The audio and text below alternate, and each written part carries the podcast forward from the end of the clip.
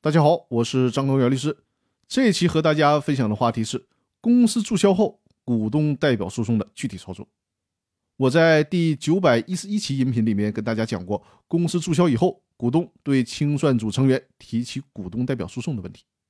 这期的音频呢，讲一下在公司注销以后，股东对于清算组成员提起诉讼的更具体的操作。首先要强调的是。公司注销以后的股东代表诉讼是参照适用公司法的第一百五十一条提起的股东代表诉讼，是参照而不是直接作为法律依据。另外呢，在公司注销之后，股东提起的股东代表诉讼不是为了自己的利益，而是为了全体股东的利益，要求清算组成员因为违法清算而承担赔偿责任。那么要来的赔偿款是赔偿给全体股东的，而不是单独赔偿给原告股东的。所以说呢，在这类诉讼当中，应当把其他的所有的股东列为第三人。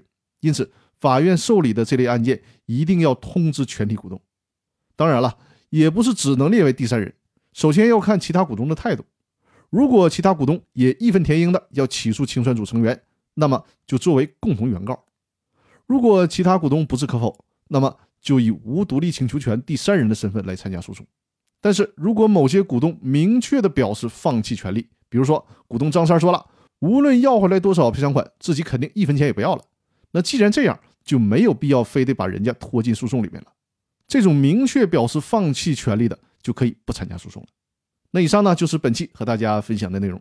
如果围绕着公司股权，你有更多的问题，我们可以在周日直播的时候继续进行讨论。